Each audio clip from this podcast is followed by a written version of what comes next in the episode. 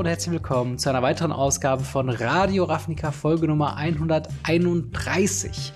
Und das Ganze mache ich natürlich nicht alleine, sondern mit dem fabelhaften Marc. Hi, wie geht's dir?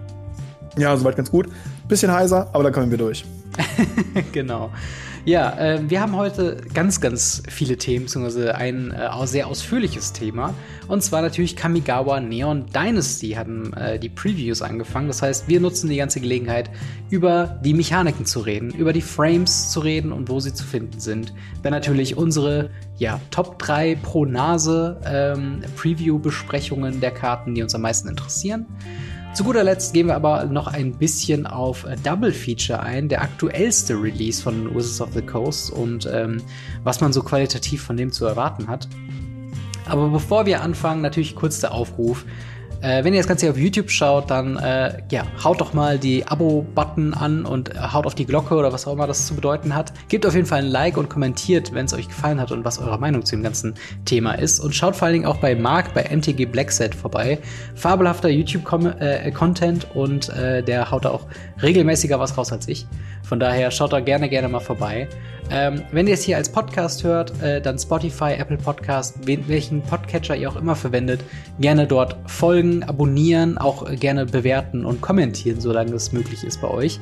Äh, denn das kommt bei uns an und das hilft uns, dass wir allgemein mehr gefunden werden und dass noch mehr Leute auf uns äh, aufmerksam werden. Wenn ihr mit uns in Interaktion treten wollt, könnt ihr das tun auf Twitter, Instagram und auch auf dem Discord, dem Discord-Kanal Gamery slash Radio Ravnica. Dort könnt ihr auch eure Fragen stellen für das Ask Us Anything, was wir uns diese Woche mal schenken, weil wir thematisch sehr vollgepackt sind. Aber wenn ihr da Fragen habt zu dem, äh, ja, zu unserem Content, zu uns persönlich, zu unseren Magic-Erfahrungen, gerne hingehen und äh, die Fragen stellen. Finanzielle Unterstützung könnt ihr uns auch geben auf patreon.com slash gamery. Dort findet ihr die Folgen in äh, ja, voller Länge und als Video äh, zur Verfügung gestellt, bevor alle anderen es bekommen. Äh, außerdem werdet ihr am Ende des Podcasts bzw. in der Endcard auf YouTube äh, namentlich erwähnt bzw. angezeigt. Und wenn das was ist, was euch interessiert, dann schaut gerne da mal vorbei, patreon.com slash gamery. Aber genug der Vorreden. Kamigawa Neon Dynasty. Äh, wir wollen einen Blick werfen auf die Mechaniken. Aber erstmal mhm. ein, ein, ein allgemeiner, ja, erstmal vorab, wie, wie findest du denn bisher, was, was du von Kamigawa Neon Dynasty so gesehen hast? Gefällt dir das, die Thematik, das Set? Hast du ein positives Gefühl oder eher so ein negatives? Also ich war von Anfang an sehr gehypt auf das Set. Mhm. Und ähm, das hat ein bisschen nachgelassen, aber nicht stark. Ich mag das Set bisher sehr. Ähm, ich finde, das Power-Level ist sehr durchwachsen. Da ist von selbst den Pauperschrott bis hin zu, okay, das kann man vielleicht demnächst an jedem Modern Legacy und sonst was Table sehen. Was ich sehr krass finde und auch wirklich, wirklich schön finde. Und deshalb bin ich gespannt, äh, was das so gibt. Was hast du für, für bisher Gefühle für das Set?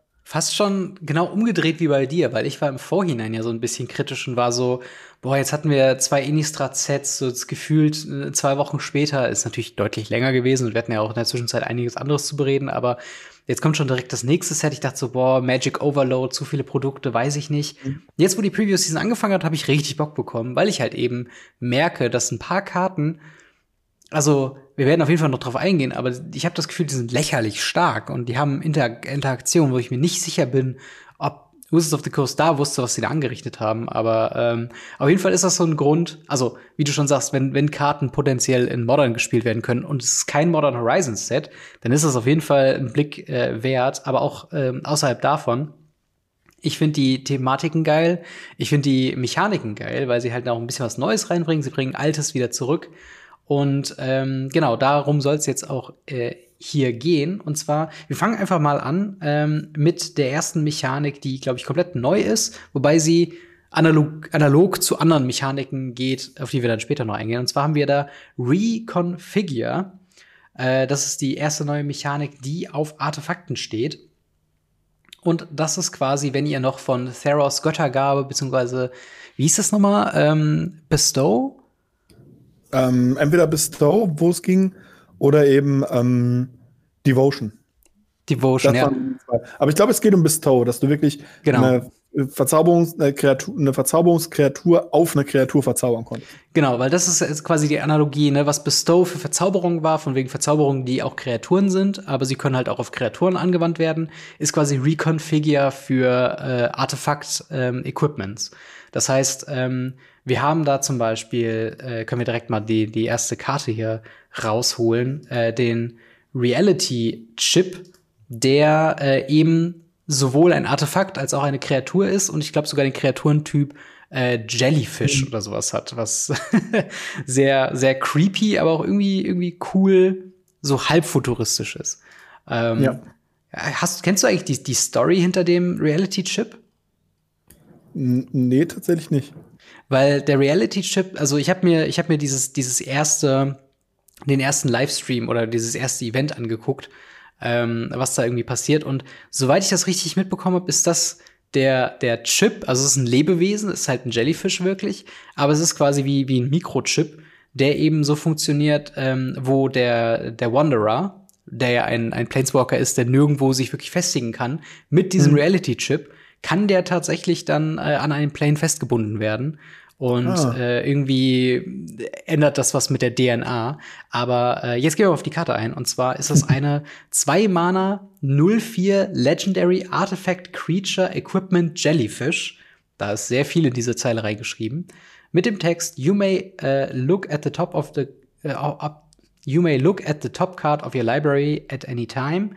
As long as the reality chip is attached to a creature, you may play lands and cast spells from the top of your library und dann reconfigure drei, also zwei generische und ein blaues Mana. Das heißt, ihr könnt die für zwei Mana spielen und es ist eine 0-4er Kreatur, also gut zum Blocken und so weiter und so fort. Sobald eine andere Kreatur dabei ist, könnt ihr drei Mana zahlen und sie equippen. Jetzt ist wieder das meine Frage. Ist, das ja. Wichtige dabei ist, wenn sie mit einer Kreatur equipped ist, könnt ihr auch mhm. wieder drei Mana bezahlen, um sie von der Kreatur zu lösen. Genau. Und, da, und dann einfach wieder fallen zu lassen. Das ist etwas, was zum Beispiel Equipments nicht können. Man kann nicht einfach sagen, für zwei Mana werfe ich die, das Equipment wieder auf den Boden oder so. Das geht nicht. Ja. Hierbei geht es tatsächlich. Und das ist tatsächlich sehr relevant, weil man kann wirklich drauf equippen, runter equippen, drauf equippen, runter equippen, wie viel man Mana ist oder lustig hat oder sonst was. Genau, äh, ich weiß gar nicht, äh, Reconfigure geht, glaube ich, nur als Sorcery, wenn ich das, ähm, genau. Du kannst nur, mhm. wie halt Equip auch nur als Sorcery äh, das machen. Ähm, es sei denn, es ist irgendwie anders äh, gesagt. Und natürlich, solange es äh, quasi an einer Kreatur anliegt, also while it, it's attached, ist natürlich keine Kreatur mehr. Also es ist dann nicht ja. quasi zwei Kreaturen äh, äh irgendwie übereinander gelegt. Aber ähm, ja, wie, wie findest du diese Mechanik? Wie findest du das Reconfigure? Glaubst du, es bringt noch mal eine neue Wendung an den ganzen Equipments, die wir haben? Oder hat dir Living Weapon besser gefallen? Ich, ich finde es besser als, als, als Living Weapon, ehrlich gesagt. Mhm. Ähm, ich muss jetzt gerade noch mal nachgucken, ein bisschen spicken auf unsere Top 3 Karten, mhm. bevor ich was sage. Ähm, weil ich finde zum Beispiel ganz lustig, es gibt diesen roten Affen davon. Ja. Das erste, was ich gepostet habe, ich will Modern spielen. Ich möchte meinen Affen mit dem Affen equippen. Ja, das stimmt. Den äh, Und dann habe ich mit dem Affen auf der Schulter. Hammer. Ja. ähm, ich ich finde es ich find's sehr, sehr witzig. Und ähm, wir kommen später noch dazu. Es kann sehr, sehr stark werden. Ja. Weil es gibt einige Interaktionen, die überhaupt nicht bedacht wurden. Zum Beispiel, ich nehme es jetzt schon mal ein bisschen vorweg, mhm. die Dinger kann man mit Stoneforge searchen. Ja. Die Dinger kann man mit Ätherfiole ins Spiel bringen. Und äh, ja, das, das, das ist halt, das ist so stark. Man ja. kann sie auch mit Stoneforge ins Spiel bringen. Es ist, es ist so gut und ich mhm. finde es halt wirklich, wirklich, meiner Meinung nach sogar besser als Living Weapon. Vielleicht sogar zu gut. Ähm, je nachdem, ja. was die Karte noch sagt. Äh, mal gucken. Ja, auf jeden Fall. Also vor allen Dingen, klar, das Stoneforge Mystic ist so das Go-To-Ding, weil dann kannst du nämlich super easy, quasi Toolbox-mäßig einfach einen von den neuen Equipments mit reinwerfen die haben dann irgendeine Synergie oder erfüllen irgendeine Rolle und es ist halt jetzt nicht sehr viele Karten, die da äh, beiseite gehen. Aber selbst im Standard haben wir ja noch so Karten wie Fighters Class, was ja auch ein Equipment oh, ja. raussucht, was jetzt quasi auch ein Kreaturentutor ist für halt eben diese Reconfigure-Kreaturen. Also ähm, ich, ich mag tatsächlich diese Interaktion, dass halt sowohl Equipment als auch äh, Kreatur da irgendwie mit drin ist, weil es halt mhm. eben diese ganzen weirden Interaktionen mit drin hat. Und ähm, ja, es ist sehr cool, es ist sehr viel möglich auf jeden Fall damit. Aber es mhm. ist auch nicht die einzige Fähigkeit, die wir da haben. Denn wir haben nämlich auch noch eine zurückkehrende Fähigkeit, die sich, glaube ich, alle gefreut haben, unter anderem Mark. Oh ja. Und zwar Ninjutsu. Ähm, erklär mal, wie funktioniert Ninjutsu und warum ist es cool? Also wir haben mit Ninjutsu eine Fähigkeit, die besagt, wenn eine angreifende Kreatur ungeblockt ist, kann man einen gewissen Mana-Betrag zahlen, der hinter dem Ninjutsu steht Mhm. und kann einen Ninja aus der Hand, der Ninjutsu hat, angreifen, getappt ins Spiel bringen und die andere Kreatur, die ungeblockt den Gegner angreifen würde, zurück auf die Hand nehmen. Genau. Wichtig dabei, und damit das kommen wir direkt auf das Coole zu sprechen, die Kreatur kommt angreifend rein und greift den Gegner direkt an und haut Mhm. ihm ins Gesicht. Ja. Die meisten Ninjutsu-Karten triggern, wenn sie den Gegner hauen. Weil dann kommt man einfach durch. Ja. Oftmals wird es mit der Karte Ornithopter benutzt. Es ist ein 0 Mana 0-2 Flieger aus. Boah, ich weiß gar nicht, wann der das erste Mal in dem Set drin war. War der nicht sogar ein Alpha oder so drin? Das oder? kann, kann sein. Auf jeden Fall sehr nicht alt und äh, sehr alt und äh, sehr, sehr alt. Ja. Und ja, weil er einfach 0 Mana 0, 2 fliegend ist. Die Gegner werden ihn nicht blocken oder können ihn teilweise nicht blocken, weil er 0, Mhm. 2 fliegend ist. Man ninjutsu einen Ninja rein und äh, haut damit den Gegner und bekommt coole Effekte und hat den Top da auf der Hand und kann ihn wieder ausspielen für 0. Ja. Und es war im ersten Kamigawa schon cool. Dann kam zwischendurch ein Commander damit. Mhm. Dann kam Modern Horizons 1 wieder mit Ninjutsu. Und Mhm. jetzt haben wir wieder Ninjutsu. Ja. Es ist einfach nur cool und ich finde sie dieses Mal auch richtig, teilweise richtig stark. Wenn ich zum Absolut. Beispiel den 1000 Faced Shadow nehme, Genau. das ist ein Ein-Mana 1-1 Flieger, was von vornherein schon ziemlich cool ist, weil man kann ihn auch als Enabler benutzen. Man kann ihn Mhm. spielen, angreifen. Aber er hat auch Ninjutsu. Und ähm, für vier Mana, also zwei blaue, zwei farblose, das heißt, er kann halt rein ninjutsu't werden. Mhm. Und immer wenn er ins Spielfeld kommt von der Hand und ähm, wenn, es wenn er angreifend ins Spiel kommt, kopiert der, äh, kriegt ihr einen Token und das ist eine Kopie von der Kreatur, die mit angreift. Genau. Das heißt, ihr könnt eine angreifende Kreatur praktisch verdoppeln, was stark ist. Ähm, dadurch, dass er ein Mana 1-1 ist, könnt ihr ihn Early als, als kleinen Typen spielen, mit ihm angreifen, ihn raus in den Zone, Mhm. irgendeinen anderen Ninja reinbringen und ihn später wieder rein in die Zone, um vielleicht den Ninja, für den ihr ihn rausgenommen habt, zu kopieren. Ja. Und Das ist, das ist so stark. Er ist beides in einem. Und das Wichtigste habe ich gar nicht gesagt. Ninjutsu ist eine aktivierte Fähigkeit. Mhm. Ninjutsu ist kein Cast. Bedeutet, wenn der Gegner einen Counterspell auf der Hand hat, dann verschimmelt der Counterspell auf der Hand. Genau. Da kann man quasi gar nichts gegen tun, sozusagen. Und ich mag halt, das mochte ich schon immer an den Jutsu, es macht, es macht halt so viel Sinn für den Ninja Tribe, diese, diese Fähigkeit zu haben. Mhm. Weil es halt genau dieses Antäuschen und dann, ja, okay, wird schon nicht gefährlich sein, du lässt ihn durch, dann kommt aber das ganz, ganz Schlimmes. Und äh, es gibt wenige ähm, Fantasy-Universen, die das so gut, glaube ich, mechanisch umgesetzt haben, wie halt Magic the Ja. Gathering mit den Jutsu. Äh, übrigens, man, man kennt es auch teilweise, ich glaube, in dem Demir Rogue Deck, da war auch ein, ein Legendary Rogue drin, der eine ähnliche Fähigkeit hatte, nur halt, ich glaube, allgemeiner gestellt. Also, Mhm. äh, das hieß ja nicht in den Jutsu, sondern hat halt eben nur mit dem funktioniert. Aber es ist auch tatsächlich eine, eine, eine Mechanik, die jetzt selbst als nicht Ninjutsu äh, manchen Leuten vielleicht bekannt ist. Äh, aber Mhm. genau, Thousand Faced Shadow auf jeden Fall auch so ein typischer Kandidat für ein etwaiges Monoblue Tempo oder oder Demir Ninja Stack, äh, was halt eben genau damit arbeitet mit günstigen Kreaturen, die dann sich verabschieden, um dann halt starke Ninjutsu Ninjas reinzubringen. Mhm. Und äh, ja, es ist echt eine echt eine ziemlich ziemlich coole Karte, habe ich sehr sehr Bock drauf, äh, da mal zu gucken, ob es da nicht Ninja-mäßig was zu bauen gibt. Aber das ist auch nicht die letzte Fähigkeit, denn wir haben darüber hinaus noch äh, ja Channel. Äh, weißt du, wo, woher Channel das erste Mal kommt? Kamigawa. Auch Kamigawa. Ähm, Channel war okay. übrigens, äh, waren so Schienen, Schienen of the Holy irgendwas. mhm. Ähm, das waren damals Spirits, die du abwerfen konntest. Die hatten dann zum Beispiel Lifelink und Mhm. wenn du den äh, abgeworfen hast, dann haben alle Lifelink oder eine Kreatur da Lifelink bekommen.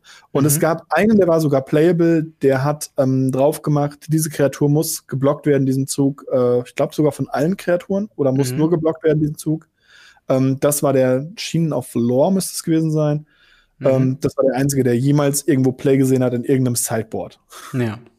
Ja, das ist tatsächlich äh, interessant, weil wir haben diesmal Channel auf ähm, Sind es, sind es nur die Länder oder sind auch noch, nee, sind auch noch auf anderen Karten mit drauf, ne? Ja, ja, sie sind auch noch mit anderen Karten drauf. Aber genau, Channel beinhaltet quasi immer eine Mana-Kosten zu zahlen und die besagte Karte mit Channel äh, abzuwerfen, also in den Friedhof zu legen und dann passiert irgendwas. Wir haben hier zum Beispiel, also wir haben einen ganzen Cycle an Legendary Lands, äh, wo wir vier bisher zum Zeitpunkt der Aufnahme sehen. Äh, das Weiße fehlt, glaube ich, noch, aber wir haben uns jetzt mal für dieses Beispiel Ottawa, äh, nee, Otawara äh, Soaring City rausgesucht. Ein legendäres Land, was ungetappt ins Spiel kommt äh, und direkt tappen kann für ein blaues. Aber wie gesagt, eben hat es auch Channel, was besagt für drei Mana und ein blaues Discard Ottawa Soaring City, Return Target Artifact, Creature, Enchantment or Planeswalker to its owner's hand. This ability costs one less to activate for each legendary creature you control. Das ist noch so ein, so ein, so ein Unter, eine Untermechanik mit Synergien von, von Legendary Creatures. Das passiert sehr häufig in vielen äh, Channel-Fähigkeiten, dass halt dann noch quasi runtergenommen wird, je mehr legendäre Kreaturen du äh, besitzt. Aber genau, also quasi ist ein Land und ähnlich wie bei Ninjutsu eine aktivierte Fähigkeit, die von der Hand passiert. Das heißt, dieser Bounce-Effekt ist nicht konterbar, was es mhm. auch wieder sehr stark macht. Und was mich so ein bisschen äh, an die MDFC-Länder aus ähm, Sendika erinnert. Im Sinne von, es hat eine Fähigkeit auf der einen Seite, auf der anderen Seite ist es ein Land. Hier ist es quasi ein ungetamtes Land. Auf der, auf der Frontseite und auf der Rückseite eben dieser Viermaner oder weniger Bounce-Spell für nahezu jeden permanenten Typ, außer natürlich mhm. Länder. Ähm, ja, was, was hältst du von Channel? Ist es, ähm, haben sie es diesmal hingekriegt, dass es playable ist? Auf jeden Fall. Also wie gesagt, wir hatten das ja schon mal und das letzte Mal war es mega überteuert. Also wenn ich mhm. zum Beispiel an, an, den grünen, an den, an den äh, Schienen auf Lives Raw heißt der, glaube ich, mhm. ähm, dann denke, das ist, das war irgendwie eine Vier-Mana-Kreatur, glaube ich, oder äh, war sie vier Mana oder hatte sie vier Mana Channel? Ich kann es dir gar nicht sagen. Nee, für vier Mana war sie Channel und sie waren zwei Mana eins Zweier. Mhm. Und, und für vier Mana den zu channeln war halt ganz cool, weil du konntest halt das unkonterbar da auf irgendeine Kreatur hauen und das halt instant. Aber äh, es war es halt nicht wert. Und, und hier haben wir einen, einen Bounce-Spell. Mhm. Wirklich einen, einen, wirklich einen, der, der was zurück auf die Hand gibt. Ja. Der nicht konterbar ist. Das ist schon das krass. Ist, das ist schon mächtig. Lustigerweise gab es ähm, eine, eine ähnliche Idee für, für Länder ja schon mal, mhm. als wir ähm, die für wie heißen sie, wie heißen sie, wie heißen sie hier mit dem Lebkuchenmann als Ding, Throne of Eldraine hatten. Ja, yeah, genau, ja, ja. Gab es tatsächlich einen eine, eine Leak-Spoiler, irgendwas von einer Karte, die eben etwas sehr ähnliches gemacht hat, die äh, eben abgeworfen werden konnte, um eine Kreatur zu bouncen. Hm. Ähm, hier haben wir eine ähnliche Karte. Und ich finde es ja. halt so stark. Es sind Legendary Lands. Was willst du mit dem zweiten davon auf der Hand? Eben. Nichts. Genau. Kannst du mehr als eins davon in deinem Deck spielen? Ja, klar. Auf jeden Fall. Das ist so gut. Definitiv, definitiv. Es ist halt so easy zu enablen und dieser Effekt ist quasi frei. Also es ist auch ein sehr starkes Argument für die ja. ähm, legendären äh, MDFC-Karten aus, aus äh, Seneca damals, die ja auch für drei Leben ein ungetamtes Land einfach sein können. Damit kannst du halt mhm. einen Swamp, einen Mountain, irgendwas einfach ersetzen und du hast zusätzliche Utility einfach. Und ich finde die auch ziemlich stark. Ähm, aber da kommen wir auf jeden Fall später nochmal zu. Denn ich sag mal so, das dritte, ich würde fast sagen, Hauptthema oder die Hauptmechanik, die auch wieder eine wiederkehrende Fähigkeit ist, äh, oder wiederkehrende Mechanik sind die Sagen, beziehungsweise die Sagas, ähm, was diesmal einen Twist hat, im Sinne von, dass sie doppelseitig bedruckt sind. Und das dritte Kapitel quasi immer den Text hat, Exile this Saga, then return it to the battlefield transformed under your control. Auf der Rückseite ist dann meistens eine Kreatur. Wie zum Beispiel in The Kami War eine äh, sechs Mana ein generisches und dann jeweils eins von einer Farbe, von der Farbe, fünf Farben von Magic für eine äh, Enchantment Saga in Mythic, ähm, was, wenn es ins Spielfeld kommt, den Text hat, also Saga, nochmal um klar zu machen, Sie kommen quasi rein mit einem Lore-Counter und dieser Lore-Counter besagt quasi den erst, das erste Kapitel, was links auf der Karte steht. In diesem Fall Exile Target Non-Land Permanent äh, an Opponent's Controls. Dann nach der Upkeep, am in the beginning of the main phase, switcht das zu dem zweiten Lore-Counter, dann passiert die zweite Fähigkeit und dann beim dritten Lore-Counter passiert eben die dritte Fähigkeit, die hier ist, es flippt in die Kreatur auf der anderen Seite. Äh, und The Kami War, die zweite Fähigkeit ist, äh, wie gesagt, die erste ist Exile Target Non-Land Permanent and Opponent Controls. Zweite ist Return up to one uh, other target non-land permanents to its owner's hand. Then uh, each opponent discards a card, also Bounce und dann Discard. Und dann, wie gesagt, der dritte Lore-Counter äh, flippt das Ganze dann in Okagashi Made Manifest, ein 6-6 Enchantment Creature Dragon Spirit, der alle Farben ist, Flying Trample ist. Und immer wenn er angreift, ähm, defending player chooses a non-land card in your graveyard, return that card to your hand. O, äh, Okagashi Made Manifest gets uh, plus X plus Zero until end of turn, where X is the mana value of that card. Also wenn er eingreift, wird der Gegner sucht sich eine Karte raus und die äh, Kreatur bekommt eben diesen Buff von plus x plus 0 in Höhe der Mana Value und du kriegst die Karte wieder auf die Hand. Das ist sehr viel Text, was da passiert auf der Saga. Aber wie findest du denn diese, diese Mechanik, dass die Sagen jetzt quasi noch eine weitere Ebene bekommen, dass sie flippen auf eine Kreatur? Müssen wir schon wieder doppelseitige Karten haben? Ja. Warum? Äh. Ähm, also ich finde es erstmal cool, wie sie die Sagen aufgebaut haben. Gerade am Beispiel von Okagashi siehst du das ganz gut. Okagashi ist ja schon eine Karte. Es gibt hm. diese Kreatur ja schon. Ja. Und zwar ist sie äh, aus dem Drachen-Commanders, eine der Drachen. Mhm. Ähm, und eben aus Kamigawa, eine der, der Götter. Und die ganzen Sagas haben eben den Twist, dass sie diese Throwbacks irgendwo sind. Zurück. Ähm, es gibt zum Beispiel die schwarze, ähm, wo es um Ratten geht und die danach einen Oni von damals beschwört. Mhm. Und so weiter. Es ist super, super interessant, ähm, wie da auch so ein bisschen dieser Nostalgiefaktor aufgebaut wird. Warum wir jetzt doppelseitige Karten schon wieder haben müssen, weiß ich nicht. Mhm. Ähm, da bin ich kein Fan von. Und äh, dann hätten sie sagen können, das Ding wird geopfert, wir kriegen einen Token. Ja. Der ist 6-6 und hat die Fähigkeit. Fertig. Ja. Ähm, ist ja, vielleicht für Arena einfacher, ich habe keine Ahnung. Aber ähm, ja, grundsätzlich muss ich sagen, ich finde Sagas cool und Sagas passen sehr gut, sehr, sehr gut in das Setting rein, in dieses mhm. vor tausend Jahren gab es mal diesen Drachen. Ja. Und es gibt auch echt wieder, es gibt auch echt wieder eine ganze Menge. Also wir haben auch Ankamen sagen ja. wieder und äh, das heißt, sie werden auch in jedem Booster einmal drin vorkommen, wenn ich das genau. richtig im Kopf habe, ja. Genau. Und äh, genau.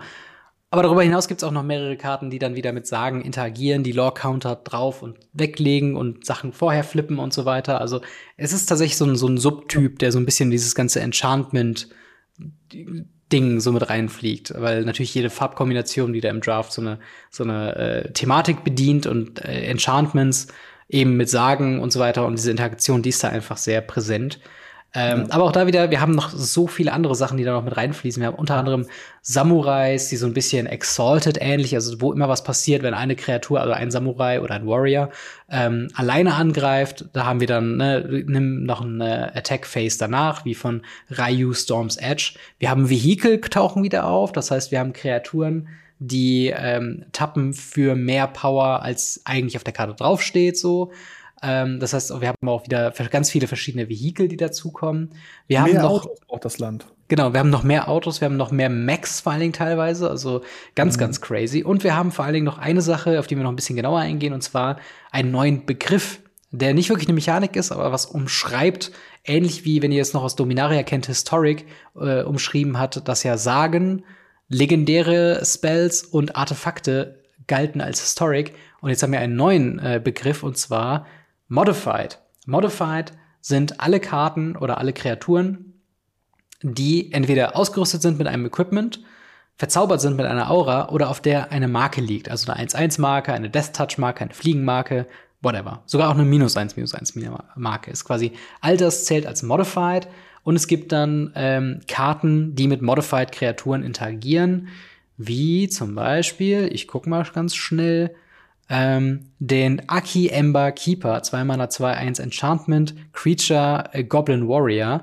Whenever a non-token modified creature you control dies, create a 1-1 colorless spirit creature token. Das heißt, das triggert nur für Kreaturen, die modifiziert sind und non-token sind. Ähm, was natürlich auch wieder, ne, das geht schon wieder in die Richtung, Reconfigure, bringt wieder Equipments ins Spiel, Sagen haben mhm. Enchantments äh, und Enchantments, da sind auch wieder Auren mit drin. Ähm, wir haben eben diese, diese Counter-Mechaniken, es gibt äh, ganze Kreaturen, die nur quasi eine, eine Fähigkeit Counter mit, mit sich bringen und so weiter und so fort. Mhm. Sehr viel Potenzial für Synergien. Wie gefällt dir diese, diese neue, ja, diese neue Begrifflichkeit von Modified? Ich bin gespannt, was sie daraus machen. Ja. Ähm, wir haben ja wirklich viele Begriffe. Wir haben viele neue Mechaniken. Wie du ja schon gesagt hast, Samurai ist ja so ein Sub-Theme, sag ich mal. Mhm. Modified ist ein neuer Begriff. Wir haben ja noch einen weiteren neuen Begriff, der bisher, glaube ich, auf einer Karte vorgekommen ist. Mhm. Mit Completed. Ja. Ähm, ja, genau. Das ist auch nur auf einer einzelnen Karte auf, ja. Ja, genau. Sobald man phyrexianisches Mana bezahlt, was übrigens auch nur auf dieser einen Karte dann drauf ist, ähm, gilt die als completed und hat äh, irgendwie andere Effekte. Und da muss ich halt sagen, äh, ich bin gespannt, ob dieses Modified irgendwie noch relevant ist. Wenn ich mir überlege, wie wenig relevant Historic Spells noch sind. Mhm. Wie, wie oft ich überlegen muss, was überhaupt jetzt ein Historic Spell ist. Genau. Das dauert. Das dauert zu, wirklich. Nicht zu wechseln mit dem äh, zerbrochenen Arena-Format. Ja, ähm, ja, genau. genau. Das, da bin ich gespannt, ob sie dieses Modified noch mal wiederbringen, weiterführen oder nicht. Ja. Ich, ich glaube, das kann halt nicht. sehr interessant sein für ähm, eben für Commander, weil ich glaube, da gibt's halt die, die, mhm. es gibt teilweise wohl sehr broken Dominaria-Commander, die dann sagen, immer wenn du eine Historic Spell castest, zieh eine Karte. Ich glaube, das war doch hier diese, ähm, diese äh, Weatherlight Captain, glaube ich. Ich weiß es gerade mhm, nicht mehr, wie sie heißt. Äh, auf jeden Fall, und das ist quasi, okay. hast ein Artefakt-Deck, wo du einfach nur, wo du sie rausholst und spielst ein Ornithopter, ziehst eine Karte, spielst eine Null-Mana-Artefakt, ziehst eine Karte und so weiter und so fort und du so quasi so äh, das halt enablen kannst. Und ich meine, die, die Sterne stehen gut, dass Modified äh, auf jeden Fall jetzt schon mit dem gesamten restlichen Magic-Kartenpool ganz gut funktioniert. Denn mhm. ähm, ja, sie bringen ein Commander-Deck unter diesem Thema raus, ähnlich wie bei Vehicle. Äh, das eine ist Gruul Colors mit Modified, wo du dann eben ganz viele Equipments, Enchantments, äh, also Auron drin hast, viel Counter-Gedöns. Ähm, und das andere Commander-Deck ist halt eben Vehicle. Das heißt, dort hast du dann Azorius Vehicle Commander, wo dann, ich glaube, der, der Commander selbst sagt, jedes Vehicle, was du hast, hat Crew 2. Das heißt, es ist sehr äh, easy, dann auch größere Vehicle allein aus, mhm. aus Color Dash zu crewen. Das heißt, ähm, in Commander ist die Mechanik, glaube ich, oder sind die Mechaniken schon mal ganz gut angesiedelt. das stimmt. Ja, ähm, aber ich würde sagen, wir ziehen mal weiter zu einer kleinen, ja, Produktübersicht denn ähm, Kamigawa Neon Dynasty bringt auf jeden Fall auch wieder Set Booster, Collector Booster, Draft Booster, Bundle Booster Boxen in allen Varianten und Farben und vor allen Dingen auch ähm, ja Sprachen, wo wir später noch dazu kommen. Und ich dachte mir, weil sich das ja sowieso jede äh, oder wir dachten uns, dass sich das jedes Set ändert, was jetzt in einem Set Booster, was im Collector Booster drin ist, nutzen wir die Gelegenheit einmal kurz alle Booster Typen durchzugehen und euch mal kurz zu sagen, was denn da so drin sein könnte. Ähm, hast du die, die Übersicht gerade äh, vor dir für die Set-Booster? Mm, ja, habe ich. Alles klar. Dann äh, sag doch mal, was befindet sich denn in einem Kamigawa Neon Dynasty Set Booster? Zu viel. Wir haben, ähm, wenn, wenn man von, von vorne vorgeht, ähm, wir haben erstmal wie immer sonst eine Art-Karte. Also mhm. diese Full-Art-Karten, die waren bei Modern Horizon 1 noch was ganz Besonderes. Mittlerweile ja. Kennt die jeder und äh, nicht mal die mit Unterschriften werden wirklich gekauft oder sind relevant für die meisten. Dementsprechend, mhm. ja, hm, nicht so. Dann haben wir auf jeden Fall eine Double-Faced oder Single-Faced Common Uncome Rare Mythic. In Foil. In Foil. Und das ist halt das Interessante. Ähm, dieses, diesen Vollslot haben sie verschoben. Mhm. Ähm, ich gehe jetzt auch mal so ein bisschen auf, auf die Unterschiede ein. Ja, weil ähm, Früher war es so, es kam erst die Artkarte, dann kam Land. Ja. Jetzt kommt dann die Foil, die früher ganz am Ende kam, vor der ähm, Add-Karte und der List-Karte. Haben ja. sie verschoben. Interessant. Dann haben wir eine Double- oder Single-Faced Rare und Mythic. Auch hier Order verschoben. Auch überraschend früh so, ne? Ja. Also entweder das oder sie haben es so verkehrt in ihrem ähm, Schedule gezeigt, dass man es mittlerweile die Artkarte vielleicht als letztes kriegt und wir das gerade in der verkehrten Reihenfolge vorlesen. Das wissen wir natürlich nicht. Aber dann ist auch die Übersicht falsch. Auf, die wir haben. Ja, ja genau. Ja. Genau. Dann haben wir, ähm, wie gesagt, Double oder Single-Faced Rare oder Mythic. Dann haben wir äh, zwei Double oder Single-Faced Common Uncommon Rare Mythic. Das sind diese Wild Slots, diese sogenannten, mhm. ähm, wo einfach alles drin sein kann. Dann haben wir eine Single-Faced Showcase-Karte. Und das finde ich sehr interessant. Das ist jetzt eine ja. feste Showcase-Frame. Also äh, Sa Samurai Frame, Ninja Frame, ja, sowas in dieser Art. Ja, wahrscheinlich, ja, genau. Soft Glow gibt's, glaube ich, noch. Aber es ist ja nur eine Common oder ja. eine Uncommon, ne? Genau, es ist nur Common oder Uncommon. Deswegen finde ich es sehr interessant. Es ist dann eine Double-Faced Common oder Uncommon drin. Da gehe ich ganz stark davon aus, dass das äh, dann die Saga sein wird, weil ja. es ist ja immer in jedem Set eine Saga drin, von jedem Booster. Genau. Aber auch hier nur Common oder Uncommon. Hm. Sehr interessant. Dann haben wir zwei Single-Faced Connected Uncommons. Das heißt, die beiden Uncommons sind connected, die gehören zusammen. Mhm. Und dann haben wir drei Single-Faced Commons, die connected sind, die zusammengehören. Was ich sehr interessant fand. Früher war das halt wirklich so, die ersten fünf Karten waren connected. Mhm, Mittlerweile ja. sind es ja drei, beziehungsweise danach zwei, das haben wir ja schon in unseren Booster-Openings festgestellt, von ja. Crimson Bow, dass du halt immer so, ey, ich habe hier drei Vampire und dann zwei Werwölfe. Ja. Was, was, das? Die sind untereinander dann nicht mehr connected, ne? Genau. Ja. Und, und, und das ist halt sehr, sehr interessant. Dann haben wir ein, ähm, ich kann das fast nicht ausdrücken, Ikuyoi mhm. Land, Basic Land oder Common Dual Land. Ja. Also ein Landslot. Da genau. können dann entweder diese, diese Full Art Länder drin sein, sag ich mal, die normalen Basic Lands oder eben ein Common, Common Dual Land. Und ich glaube, die Common Dual Lands haben wir noch gar nicht gesehen. Stimmt. Das ist ein sehr guter Punkt. Die haben wir noch gar nicht gesehen. Stimmt, da sind ja dann auch noch, da müssen ja auch noch äh, dann ein Dual Land Cycle. Genau. Kann also wird wahrscheinlich nichts Großartiges werden, aber. Nein, ähm, aber es kommt noch was. Und dann kommt ein Nine-Slot, der entweder eine Token, eine Add-Card, eine Helper-Card oder eine Karte von der Liste ist. Genau. Und da muss ich kurz zwei Sachen zu sagen. Erstens, eine Helper-Karte, eine Add-Karte oder ein Token sind keine Minigames. Das stimmt. Die fehlen. Dementsprechend gehe ich davon aus, dass Neon äh, Kamigawa keine Minigames mehr hat und wir die Minigames einfach abgeschoben haben. Ich habe bisher ja jedes Minigame, jedes Set habe ich ja diese Minigames festgehalten und es ja. interessiert fast niemanden außer mich. Ja, aber das wollte ich gerade sagen. So, du bist so der knallharte Minigame-Vertreter, der sagt so, ich Absolut. will die auch haben. ich finde ich find die auch super, ich habe die auch gespielt und die machen wirklich Spaß. Ja. Aber sind anscheinend weg. Und ja, dann haben wir noch eine Karten von der Liste. Interessanterweise, wir haben noch keine Anpassung der Liste gesehen, soweit ich weiß. Ich habe noch kein genau. Announcement gesehen. Genau, wir haben auch noch keine Möglichkeiten, also die kommen ja wirklich erst mit Streets of New Capenna, wo dann die Stranger Things Magic-Varianten drin sind. Das heißt, ja, momentan genau, die Liste. Da bin ich, ja. ja. Also wir haben momentan die Liste, wie sie halt äh, zuletzt angekündigt worden ist, äh, ohne dass da irgendwelche neuen Ratios drin sind oder irgendwelche anderen Sachen.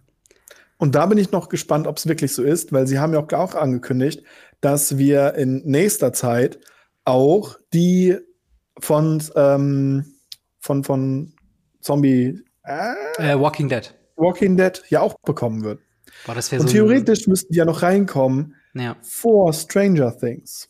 Das ist wirklich krass. Also, das wäre wirklich krass, wenn sie jetzt hier einfach die Walking Dead-Karten einfach so droppen, ohne was zu sagen. Und das, das fände ich halt cool, tatsächlich. Ja. Und deswegen bin ich gespannt, was sie mit der Liste machen. Und ähm, ich weiß, du bist ja kein Fan von der Liste. Ja, also äh, so Konzept Konzeptuell ja. finde ich die Liste super. Äh, in der Umsetzung hapert's, weil jede Listenkarte, die ich bisher gezogen habe, war irgendeine Draft Common oder Uncommon aus irgendeinem uralten Set, was nicht mal im Commander gespielt wird. Also von daher war das so, ja, okay. Ähm, ich glaube, das Coolste war einmal Goblin Lore, ähm, Old Border äh, in, in, Color, äh, in Kaltheim, glaube ich, gezogen, aber ähm, so richtig was Cooles habe ich noch nicht gesehen. Ähm, ja. Aber völlig von der Liste befreit sind die Draft Booster, die relativ unspektakulär und wie wir es halt auch schon kennen, eigentlich ausgestattet sind. Ich gehe es trotzdem mal kurz durch. Und zwar ein Kamigawa Draft Booster äh, beinhaltet eine Double- oder Single-Faced Rare oder Mythic, also unser Rare-Slot. Dann eine Double-Faced Common oder Uncommon. Das wird höchstwahrscheinlich die äh, Saga sein, beziehungsweise wahrscheinlich ist die Interaktion zwischen beiden, wenn du eine äh, Double-Faced äh, Rare oder Mythic bekommst, wirst du wahrscheinlich dann da. Obwohl, ne, dann hast du zwei Double-Face-Karten quasi drin, ne? Das ist keine äh, Double-Face-Common oder Uncommon, Double- oder Single-Face. Naja.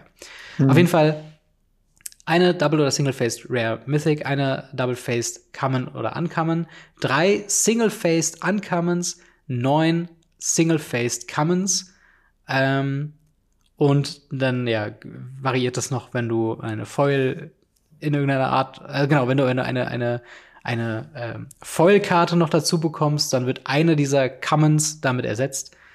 Dann haben wir auch diesen Landslot, eben mit einem äh, Yuki-Oh-E-Land, ein Common-Dual-Land oder ein Basic-Land und eben eine Token, Helper oder Add-Karte. Ähm, und wie gesagt, diese Yuki, äh, Yu-Gi-Oh! die sind nur in ja, einem Drittel oder in jedem dritten Pack einmal vorhanden, ähnlich wie bei den Set-Boostern. Und also, an dem Booster sieht man noch ganz schön, dass wir äh, das andersrum lesen müssten. Genau. Also man wird die Booster jetzt andersrum aufmachen, wie wir die vorlesen. Das heißt, auch bei den Set-Boostern wird ganz am Ende die Art-Karte jetzt sein und ganz vorne die Karte von der Liste. Ja, genau. Und jetzt kommt's Hände noch mal kurz gerieben, denn jetzt nähern wir uns mm. dem Neon Dynasty Collector Booster, wo sie alles oh, reingepackt yes. haben. Wir fangen an. Also fast jeder Slot ist quasi individuell benannt und nur einmal vorhanden, was schon mal ein exzellentes Zeichen ist. Ähm, wir haben eine Neon Ink Foil, Foil Edged oder Traditional Foil, Rare oder Mythic. Neon Ink sind eben die äh, in diesem besonderen Showcase quasi, was glaube ich nur Rares und Mythics bin, betrifft. Mhm. Die teilweise auch noch so ein Anime-Artwork haben, aber da kommen wir gleich noch mhm. zu. Dann eine Showcase Rare und Mythic, eine Borderless Rare oder Mythic oder eine Phyrexian Language Mythic, wovon wir nur zwei haben. Das ist einmal mhm. Tameo, ähm, Tameo Completed. Und äh, Jinkataxis. Und Jinkataxis, genau. Dann haben wir ein Slot äh, Extended Art Main Set Rare oder Mythic oder Borderless Mythic. Dann eine Extended Art Commander Rare oder Mythic dann eine Traditional Foil Rare oder Mythic, eine Traditional Foil Showcase Ninja Common oder Uncommon, dann eine Showcase Ninja Common Uncommon, also einmal in Foil, einmal in Nicht-Foil, dann eine Traditional Foil Showcase Samurai Common und Uncommon und das Ganze auch nochmal in Nicht-Foil, äh, also eine Showcase Samurai Common oder Uncommon, dann eine Traditional Foil Double-Faced Common oder Uncommon und dann nochmal zwei Traditional Foil Uncommons und zwei Traditional Foil Commons. Das Ganze wird abgerundet mit natürlich einem Traditional Foil Yukio-e Land. Huboy. das ist echt eine Menge. Findest du? Ja, also eine Menge Varianz. Also ich, ja, das, das auf jeden Fall. Ja. Aber ich bin super, super enttäuscht. Echt? Wieso? Ja man kann, egal wie gut das Booster ist, nur fünf Rares oder Mythics ziehen. Ja, das stimmt. Und, und das ist ein Punkt, als ich das realisiert habe, das ist schlecht. Das ist richtig, richtig bad. Aber wie viele maximale Rares konnte man denn in den bisherigen Collector Boostern ziehen? Sieben bis acht teilweise. Echt? Manchmal wow. ein bisschen mehr. Die ersten von äh, Throne of Eldraine waren wieder ein bisschen weniger. Dann kamen hier ähm, Ikoria, wo gefühlt bis auf zwei Karten alles Rare Mythic sein konnte. Und wenn wir dann halt anschauen, zum Beispiel auch Crimson Vow, das war ein, ein, ein, eine Sache, die Crimson Vow vorgeworfen wurde, dass du dort auch nur fünf Rares oder Mythics in diesen Collector Boostern haben kannst, konntest. Ja. Und die Collector Booster sind ein Pfifferling wert. Mhm. Die, die, sind, die, die kriegst du gefühlt schon hinterhergeschmissen. Nicht nur, weil das Set nicht so beliebt ist, aber auch, weil, weil die, in den Teilen halt nicht so viel Welt drin ist. Wenn ich mir das zum Beispiel anschaue, ich kann fürs Doppelte, glaube ich, ähm, Modern Horizons kriegen. Und wir wissen beide, was Modern Horizons 2 Collector Booster bedeuten. Wir haben die aufgemacht. Großartig. ähm, und, und, da hast du halt sieben, acht Hits teilweise drin. Klar, musst du lucky sein. Und mhm. es gab auch Collector Booster, wo dann nur drei oder vier drin waren. Aber so gestaffelt, ähm, ich habe mir die, wie gesagt, von den letzten zwei, dreimal aufgerufen. Mhm. Und ähm, gerade Crimson Vow passt halt dann perfekt rein. Bei Crimson Vow waren auch nur fünf Stück. Ja. Und das, das, das das finde ich nicht gut. Das, das ist zu wenig für einen normalerweise vier- bis fünffaches des Preises. Mhm. Nur in Anführungsstrichen viermal so viele Rares zu bekommen. Ja. Wo die Rares, wie wir alle wissen, in Standardsets nicht so geil sind oder nicht so viel wert sind. Ja, Im das auf jeden Fall. Weiß ich nicht. Ja, das, das ist halt eben so der, der Punkt. Ich glaube, wohin sie wollen, äh, mit den, auch mit diesen tausend verschiedenen Versionen von der Karte, sie wollen, glaube ich, irgendwo dahin, dass sie halt wie bei Pokémon sagen können, okay, wir haben jetzt diese Special Frame-Geschichte nur in diesem Set und das macht das Set interessant für Sammler. Was ich aber momentan nicht sehe, weil wie du eben sagst, so die meisten Karten, selbst so Rares und, und Mythics aus dem Set, wenn die nicht gespielt werden oder nicht im Commander auch interessant sind, also wenn sie spielerisch keinen Mehrwert bringen, nur weil sie selten sind, sind sie selten halt mehr Geld wert, wenn du weißt, was ich meine. Und, und das da ist halt bin so ich drauf gespannt. Ja. Weil wir haben ja schon darüber berichtet, dieser Hidezugu, der in dem Set drin ist, ja. der ist ja super selten in manchen Versionen. Und da bin ich so drauf gespannt, weil er ist nicht gut. nee, auf gar keinen Fall. Ähm, aber er ist sehr, sehr selten. Und ich bin wirklich, wirklich gespannt, ob das reicht, um da einen Preis zu machen, weil ich habe Angst ja. davor, dass sie das das nächste Mal mit einer guten Karte machen. Ja, das stimmt. Und äh, also, ja, das, das auf jeden Fall. Und keine Ahnung, auch diese ganzen verschiedenen so One-Offs und Two-Offs, ich meine, die, die machen ja natürlich auch schon Sinn, sowas wie Phyrexian Cards, dass wir halt eben die Tameo und den äh, Jinka bekommen. Ähm, das macht halt schon Sinn von der Lore her, aber es ist halt irgendwie so, keine Ahnung, also äh, wo, woher kommt jetzt nochmal der Phyrexian, Jin Katexian? Weil mhm. ist der jetzt aus, aus, äh, aus dem einen ist das Secret Lair Drop oder ist das jetzt der äh, aus, aus dem Set? Und äh, da frage ich mich halt auch so, gerade auch mit Tamio, ähm, ist das irgendwie was, was die dann ganz kontrolliert aufbauen, weil wir ja schon den Warren Klecks hatten mit der Phyrexian Schriftart, oder ist das einfach nur so, es bietet sich gerade an, ach komm, mach mal hier eine Spezialversion. Du machst kein neues Artwork, sondern einfach nur ja. hier macht er die Schrift ein bisschen anders und das war's. Ähm also es hat ja storytechnisch schon, schon eine Bewandtnis. Ja, das stimmt. Und dass die Phyrexianer und auch Tamio, die halt dann ja jetzt auch als Phyrexianerin bla bla bla. Ja. Ähm, äh, das macht schon Sinn. Ich finde, sie übertreiben es halt wieder. Ja. Wir hatten über Jahrzehnte hinweg kein Phyrexianisch. Dann hatten wir eine Judge-Promo in Phyrexianisch und die Welt ist ausgerastet. Ja.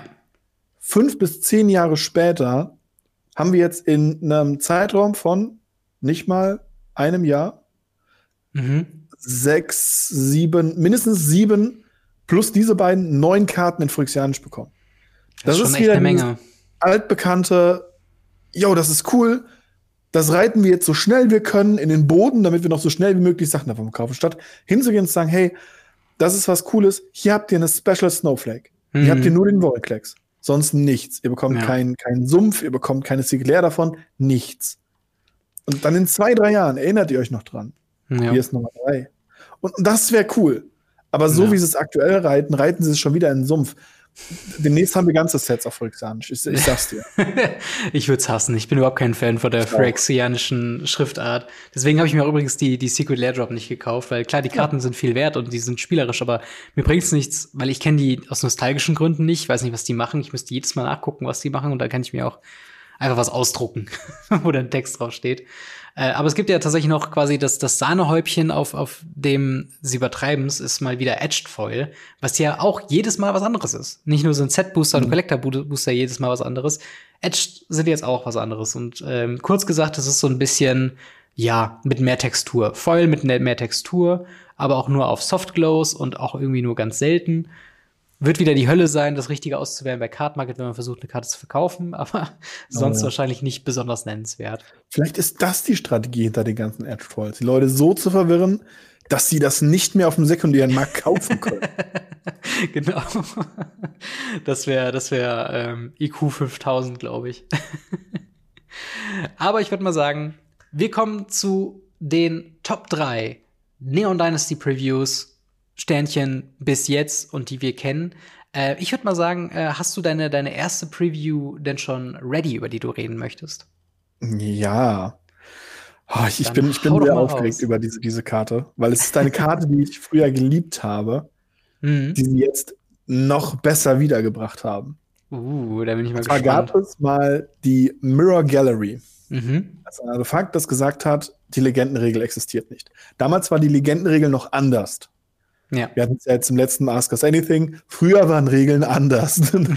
und jetzt ist es halt so, sie haben die Mirror Box gebracht. Ich finde es sehr, sehr cool. Es ist wieder, eine, also das letzte Mal war es eine Soratami, die da drin stand. Hier ist es jetzt eine, eine ähm, ja, Priestergewand-Dame. Äh, und es ist ein dreimal Artefakt, die sagt, die Legendenregel, die zählt nicht mehr. Mhm. Zu Permanenten, die du kontrollierst. Das ist wirklich so, deine permanenten Regel ist ausgeschaltet für Legend also deine legendären Regeln für Permanente. So ist es richtig. Mhm. Jede legendäre Kreatur kriegt plus eins plus eins. Und jede Non-Token-Kreatur, die ihr kontrolliert, kriegt plus eins plus eins für jede Kreatur, die ihr kontrolliert, mit demselben Namen. Hm, das ist sehr interessant.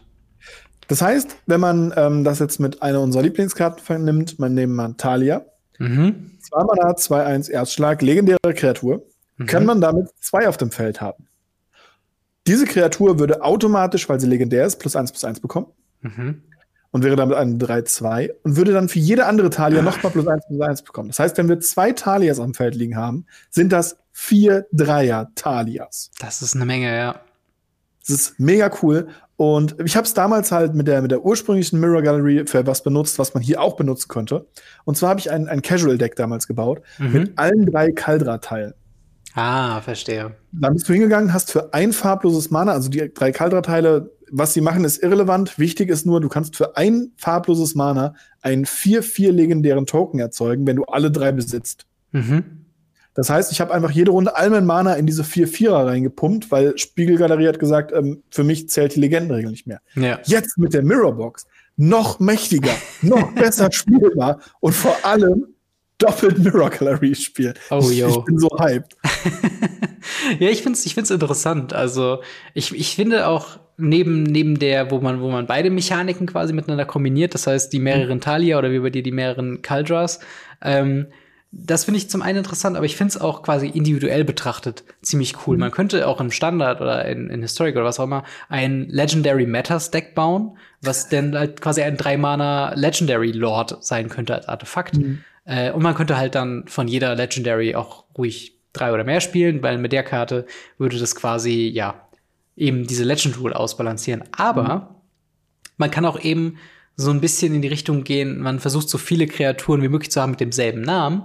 Mhm. Ähm, und dann zum Beispiel so eine, äh, wie heißt das, per Persistent Petitioner App äh, Deck-Variante machen, wo quasi, weil alle deine Karten in deinem Deck, also Persistent Petitioner kann man quasi so häufig im Deck haben, wie man möchte. Und quasi immer wieder dieselbe Kreatur ausspielen mhm. und die dann sich quasi quadruplifizieren im, im sich selber hochpushen. Das heißt, mit fünf Persistent Petitionern haben die dann alle plus fünf plus fünf und ja, funktionieren halt einfach, also es ist halt einfach der, der ultimative Buff für diese, für diese Art von Decks. genau, und davon gibt's ja gerade im Commander gibt's da ja. ja fünf, sechs Stück von. Auf jeden ähm, Fall. Weil es ja auch fünf, sechs solche Kreaturen gibt, ja. die man so oft spielen kann, wie man möchte. Und ähm, dementsprechend glaube ich sogar, dass diese Karte auch einen gewissen Wert haben wird. Ja, definitiv. Und halt eben, ja, halt auch äh, sowas wie, ich glaube, Red Colony ist dann noch so ein anderer, ähm, mhm. anderer Typ, der auch unendlich häufig da sein kann. Das ist tatsächlich sehr, sehr interessant und finde ich auch sehr, sehr cool. Ja. Ähm, meine erste Karte, über die ich sprechen möchte, ist so ein bisschen. Ich versuche nicht, ähm, äh, meine Hoffnungen zu hoch zu kriegen, aber ich habe so eine gute Vorahnung, dass das ein Planeswalker sein könnte, den man auch in aggressiven Decks spielt. Denn es ist The Wandering Emperor, äh, Emperor äh, eine vier Mana, zwei generische und zwei weiße für einen Legendary Planeswalker. Hm, wir wissen ja nicht, wie sie heißt oder äh, wie der Planeswalker heißt. Ähm, aber eben mit drei Loyalty kommt sie rein und hat folgende Fähigkeiten. Flash. As long as the Wandering Emperor enters the battlefield this turn, you may activate her loyalty abilities anytime uh, you could cast an instant. Then plus eins, put a 1-1 counter on up to one uh, target creature. It gains first strike until end of turn. Minus eins, create a 2-2 white samurai creature token with vigilance. Minus zwei, exile target tapped creature, you gain two life. Und das ist so ein bisschen wie ein etwas teurerer ähm, Combat-Trick im Sinne von vier Mana, du machst dann direkt was, aber es ist auch gleichzeitig eine permanente, die darüber hinaus, also ich glaube, es wird sehr schwierig, mit diesem Planeswalker richtig gespielt, nicht in irgendeiner Art und Weise zwei für eins zu kriegen. Also mit dieser Karte mhm. im Combat, dein Gegner greift dich an, du machst einen Surprise-Blocker oder du machst dein, deine Kreatur, die zum Blocken schon da ist, zu einem plus eins plus eins mit First Strike. Oder eben du exiles die Kreatur erstmal von vornherein und dann in deiner nächsten Runde kannst du dann direkt eine weitere Fähigkeit anmachen. Also du könntest eine äh, angreifende Kreatur exilen und dir selbst einen 2-2 Samurai machen. Du kannst deine Kreatur oh, größer yes. machen und dann in der nächsten Runde noch mal größer machen, weißt du? Und es sind halt so viele, also ich, ich sehe das so ein bisschen halt in so einem, in so einem White Weenie äh, äh, Shell, äh, quasi am Top-End in, in Standard. Ähm, wahrscheinlich nicht in Pioneer und auch nicht in Modern, auch nicht in Legacy wegen Luris, obviously. Ähm, aber äh, trotzdem ist das für mich ein sehr, sehr interessantes Kartendesign, weiße Planeswalker relevant zu halten Und mich erinnert ja. das halt an diesen Master of Flowers oder wie der hieß, dieser aus, mhm. aus, ähm, aus dem Dungeons and Dragons Set, wo ich auch gedacht habe, vier Mana Planeswalker, der passt doch super an so ein Top-End, aber er hat es halt nicht geschafft, weil es halt eben dort zu, zu langsam war. Und zu langsam kann man diesen Planeswalker, glaube ich, nicht äh, anrechnen, oder? Nee, nee, echt nicht. Also ich finde ihn sehr, sehr cool, gerade weil er mit Flash reinkommt, mhm. weil er viele Sachen macht, ähm, die relevant sind und ähm, war mit ihm als sehr interessanten Combat-Track. Im, Im, schlimmsten Fall ist das drei Mana Destroy Target Creature. Ja. Äh, vier Mana. Und soakt noch eine Handkarte oder ein Damage oder irgendwas. Also ist okay. Ich, ich finde ihn wirklich, wirklich okay. Und ähm, ich glaube, in bestimmten Matchups kann man den sehr, sehr gut benutzen, gerade in Midrange-Matchups. Ja. Wie viel es davon aktuell Standard gibt, kann ich halt nicht sagen. Ja, das stimmt. Also es zeigt halt wieder, also für mich schon wieder, dass es halt super schade ist, dass Lyris eine Karte ist, auch wenn ich ihn sehr gerne spiele.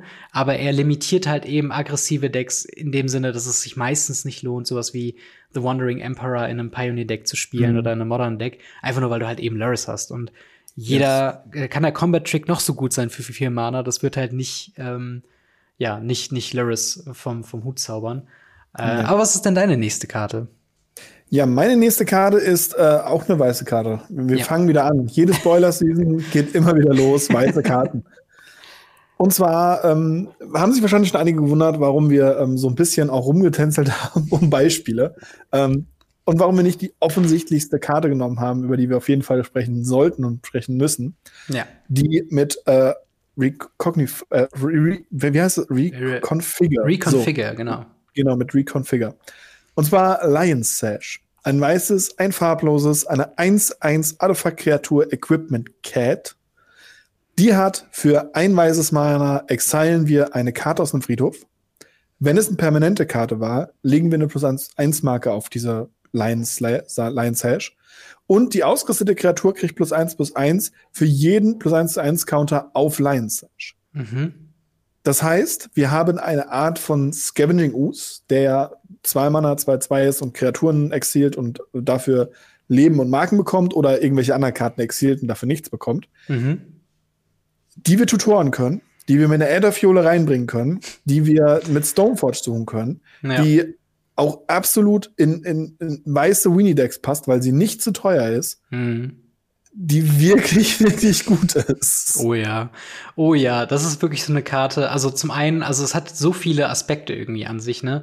Und du könntest quasi jeden einzelnen Aspekt nochmal hervorstehen, warum diese Karte dann doch in ihrer Kombination gut auch in, in Legacy spielbar sein ist und ja. in, in, in, halt eben Modern auch gespielbar äh, ist, eben durch diese, durch diese verschiedenen Typen, die es halt eben hat. Aber mhm. eben auf der Frontseite zwei Mana 1-1 mit einem für ein Mana Target, äh, äh, also Exile Target Card from a Graveyard, äh, ist quasi Scavenging Ooze einfach mit drin und Scavenging Ooze hat sich halt schon bewiesen als so eine Sideboard-Karte. Ein bisschen weniger beliebt momentan im Modern aus viel zu starken Gründen, aber äh, trotzdem halt immer noch eine solide äh, Sideboard-Wahl. Also es ist quasi eine weiße Scavenging Ooze. Dann kommt aber noch dazu, eben, dass es auch gleichzeitig für zwei Mana eben ein Equipment sein kann, was dann dein, deine Zusatzkreatur zum Scavenging Ooze mal 1000 machen kann, weil die halt dann eben mhm. auch dazu weiter wächst und du kannst ja die Exile-Fähigkeit noch weiter benutzen. Also es hört ja dann genau. nicht auf, dass du dann trotzdem noch Karten vom Graveyard wegnehmen kannst. Und dann kommt halt eben noch das dazu, ne? Es funktioniert mit Stoneforge Mystic, es funktioniert halt mit, äh, wenn man will, im Standard oder in, in äh, Pioneer mit halt eben sowas wie Fighters Class oder anderen mhm. Equipment-Suchern. Und oder eben auch mit sowas wie Recruiter of the Guard, der einfach Kreaturen ja. aus dem Buch sucht. Oder im äh, Modern Imperial Recruiter, ja. der, der einfach Kreaturen raussucht, weil man kann sie damit tutoren. Ätherfiole kann sie reinbringen. Das ist, das ist so eine gute Karte. Absolut. Und jetzt natürlich die obligatorische Frage: Es ist eine weiße Karte. Ist es denn was jetzt für dessen Texas? Ja, ist es tatsächlich. Ähm, ich glaube nicht, dass es im 60-Karten-Deck landet, mhm. aber da man äh, aktuell Death in Texas mit äh, Jorion im 80-Kartenhaufen spielt, da wird man Platz dafür finden, auf jeden Fall. Und ob es in 60-Karten-Deck passt, man hat oftmals einen Flexbot, weiß ich noch nicht, sehe ich noch nicht ganz so. Aber ja, prinzipiell, ja. wir haben endlich mal eine Karte, die Legacy und Modern in Stephen Texas kann. Und sie ist halt eben weiß. Wir haben es halt eben so, du hast eben so spaßhalber gesagt, oh, wir reden wieder nur über weiße Karten, aber wir haben auch guten Grund, denn die weißen Karten sind tatsächlich solide. Also die ist yes. mehr als solide. Äh, Wandering Emperor war echt grundsolide und, und kann halt echt im, im in Standard Play sehen. Ähm, und es ist wirklich, also sie, sie kriegen Weiß so langsam anscheinend richtig ordentlich hin. Aber ähm, mhm. Bevor wir da uns zu viel quasi drauf einbilden, reden wir mal über eine weitere Karte, wenn ich sie denn finde. Und zwar ebenfalls teilweise weiß zumindest. Es ist äh, Satsuki the Living Lore, äh, ein 2-Mana 1-3, also ein äh, grünes und ein weißes für ein 1-3 Legendary Creature Human Druid mit Tab, put a lore counter on each Saga you control, activate only as a sorcery. Und dann, when Satsuki the Living Lord dies, choose up to one, return target Saga or enchantment creature you control to its owner's hand, return target Saga card from your graveyard to your hand. Und ich finde das interessant eben, weil wir ja, über, als wir über die Mechaniken geredet haben, über die Sagas auch geredet haben, wie sie halt jetzt funktionieren. Und nicht nur sind sie auf der anderen Seite äh, eine Kreatur, sondern eben auch eine Enchantment Creature. Das heißt, das ist so der Go-to ähm, Legend oder die Go-to Legendary Creature. Äh, Commander könnte man auch halt dann damit in Verbindung bringen für eben diese Art von Decks.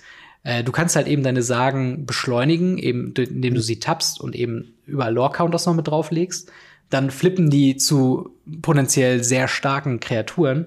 Und du hast eben noch mit dem Dice-Trigger, weil sie ist halt eben nur eine 2-Mana 1-3, eben noch die Möglichkeit, entweder eine Saga erneut mit dem ersten Lore-Counter dann auszuspielen, indem du sie von der vom Feld auf die Hand bounst oder halt eben vom Friedhof komplett zurückzubekommen, was wiederum super funktioniert mit den originalen Sagern aus Dominaria oder aus den, die wir danach noch bekommen haben. Also mhm ich, ich, ich habe so ein bisschen die Hoffnung, dass das den Weg ebnen könnte für einen Sagen unter Typ Enchantress-mäßigem, zumindest Commander-Deck. Das sollte doch eigentlich drin mhm. sein, oder?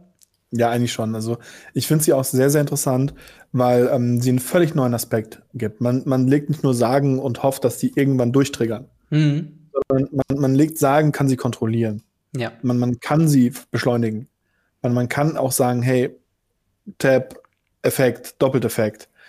Es ist ja natürlich jetzt nichts für, für Modern und ähnliches, wo du Ursas Saga spielst, weil ja. die, die willst du eigentlich so lange behalten, wie du irgendwie kannst. Das stimmt. Aber so für Commander, für ein Saga-Deck an sich, ich sehe Sagas aktuell sehr ähnlich wie Curses. Mhm. Ähm, es sind sehr coole Verzauberungen, die was sehr Uniques machen und die auf jeden Fall Support verdient haben, meiner ja. Meinung nach. Und es ist halt auch. der nicht reicht, bin ich mir nicht sicher. Und es ist halt auch was Schönes. Ich mag auch, wie sich halt Sagen entwickeln. Also Sagen sind so mit einer meiner Lieblingspermanenten Typen so. Und ähm, ich, ich mag halt, dass man halt immer mehr damit interagieren kann zu diesem mhm. eigentlich grundsätzlich äh, halt sehr eintönigen Design. Also ne, erst passiert das, dann passiert das, dann passiert das. Aber jetzt kannst du es erweitern. Was passiert denn, wenn zwei und drei im selben Zug triggern? Wie kriege ich das mhm. hin und was können wir das für Benefits geben? Und das öffnet halt schon wieder so ein bisschen Design Space. Ein bisschen schade, dass sie halt nicht fünffarbige Identitäten hat, weil ja. erst dann wird's halt, wir hatten schon The Kami War, das wäre halt so der, der ultimative Finisher und das funktioniert leider oh, ja. nicht. Aber vielleicht findet sich ja irgendwie ein Five-Color-Shell oder Five-Color-Commander, der mit Enchantments funktioniert, wo sie dann mhm. Teil der 99 sein könnte. Ja, ähm, denke, das, das auf jeden Fall. Ja, und das war jetzt quasi der, der Pick für ein, ein, ein Casual, äh, für eine Casual-Karte. Dein nächster und letzte Karte für heute ist, glaube ich, die Karte, die so universell, glaube ich, als die brokenste Karte des Sets momentan gehandelt wird. Ähm. Und ja, was, was haben wir denn? Ja, deswegen musste ich sie auch picken. Ja. Und zwar rede ich von einer Karte, die ich früher schon gespielt habe, als sie noch alle gesheltert hatte. Mhm. Ähm, und jetzt ist es äh, The Endures. Und zwar Buzeju, Who Endures. Mhm. Ein legendäres Land, Tappen für ein grünes, mit Channel für ein grünes, ein farbloses. Können wir den abwerfen. Und können dann entweder ein Artefakt, ein Enchantment, Non-Basic ah. zerstören der Gegner durchsucht sein Deck nach einem Basic-Land und, und bringt das ins Spiel und schaffelt sein Deck, egal. Und ähm, das wird um farbloses günstiger für, für jede legendäre Kreatur, die wir kontrollieren. Auch das irrelevant. Wir haben einen universellen, zwei Mana, unkonterbaren Artefakt, Verzauberungs- und Landzerstörer, was gleichzeitig ein Land ist. Hm, ja. Ja, das, das ist wirklich crazy. Und hier wird jetzt noch mal, wenn man noch mal das Beispiel von der, von der Mechanikübersicht nimmt, ja. ähm, mit den MDFCs, ist es schon fast lächerlich, wie sehr sie sich bei MDFCs zurückgehalten haben, wenn ja. sie hier so ein Powerhouse raushauen. Weil ja. das Land kommt ohne Lebenszahlen, ohne irgendwas dafür zahlen zu müssen, ungetappt einfach rein. Ist einfach ein Forest.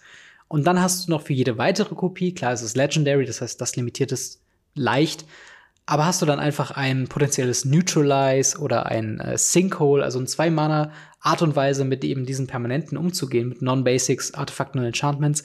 Klar, man rampt den Gegner ein bisschen, aber gut, also das ist halt. Ja, wenn, wenn man, wenn man Non-Basics damit zerstört, wie zum Beispiel Ursachsager, ja. wo ja viele Leute tatsächlich aktuell ein Problem mit haben. Ja. Und ähm, wenn man jetzt das Ganze in einem Kontext von Modern oder Legacy gibt, wo es eine Karte gibt, nennt sich Live from the Loom. Ja. Wo man jede Runde drei Länder aus dem Friedhof wieder zurück auf die Hand nehmen kann. äh, äh, ja. Was? So, dazu kommt, wir haben äh, einfach diese, diese universelle Möglichkeit, in jetzt jedes grüne Deck hm drei bis vier davon einfach reinzunehmen. Ja. Es, es, es gibt eigentlich fast keinen Grund, das nicht zu tun. Ja, ist wirklich, immer wenn ihr euch gefragt habt, äh, hey, jetzt so Neutralize wäre richtig Hammer, cuttet ja. einfach zwei Forests, packt zwei von denen rein und ihr habt das Problem gelöst. So. Ja. Und hat trotzdem kein Mana-Problem. Also es hat trotzdem kein Mana-Problem. Ja. Es ist wirklich, wirklich krass. Das Teil ist, es ist Wahnsinn. Meiner Meinung nach auch gerade durchs Unkonterbare sehr, sehr krass. Oh, ja. es, es, wird kein Format kaputt machen. Es, es wird nichts brechen. Es wird nichts unendlich Schwieriges beseitigen. Mhm. Aber es ist eine der individuellsten Antworten, die ich seit, seit langem, seit ganz, ganz langem gesehen habe. Ja, also das ist auch mein, mein Kandidat für die am meist gespielte Karte, glaube ich, aus ja. dem Set jetzt, Stand jetzt, ja. wo wir, wo wir gerade sind. Ähm, und ja, es ist, es ist, wie du schon sagst, es ist crazy, äh, fällt gar nicht so auf, wenn man so sich die Länder allgemein mal anguckt. Denkt man so, ja gut, Channel macht halt was, wenn du mehrere davon hast. Aber das ist halt crazy. Also es wäre, wie wenn auf dem Weißen daher steht, für einen Mana Exile Target Creature und dein Gegner sucht sich halt ein Land raus. Das ist quasi wie ein Path to Exile auf das, das auf super, das, das würde ich nehmen. same, same. Ähm, aber auch meine letzte Karte. Ähm, würde ich, könnten wir vielleicht ein bisschen diskutieren, ob die nicht sogar auch was für, für Modern wäre, eventuell. Ich hm. pack mal die ganz große ähm, Clickbait-Schiene raus. Und zwar rede ich über Hidetsugu Consumes All. Drei Mana, ein generisches, ein schwarzes, ein rotes für eine äh, Enchantment Saga mit dem Text, also Lore Counter 1, Destroy each non-land permanent with Mana Value 1 or less. Dann äh, zwei Exile All Graveyards 3 Exile this Creature, äh, Exile this Saga, then return it to the battlefield transformed under your control. Auf der anderen Seite ist es Vessel of the All-Consuming, ein 3-3 äh, Enchantment Creature Ogre Schamane mit Trampel. Und whenever this creature deals damage, put a äh, deals damage, also einfach nur Schaden anrichtet, put a 1-1 counter on it. Whenever Vessel of the All-Consuming deals damage to a player, if it has dealt 10 or more damage, uh, to that player this turn, they lose the game. Ähm, mhm. Ich sag mal so, die Rückseite ist jetzt nicht der Grund, warum ich excited bin für diese Karte. Es ist tatsächlich hauptsächlich Lore Counter 1 und 2. Denn gucken wir mal auf Modern, was wird denn da am allermeisten gespielt? Wir haben Dragon Age Chandler, wir haben äh, Ragavan, wir haben die Constructs von dem Ursas. Saga. Alles Non-Land Permanence with Mana Value one or less.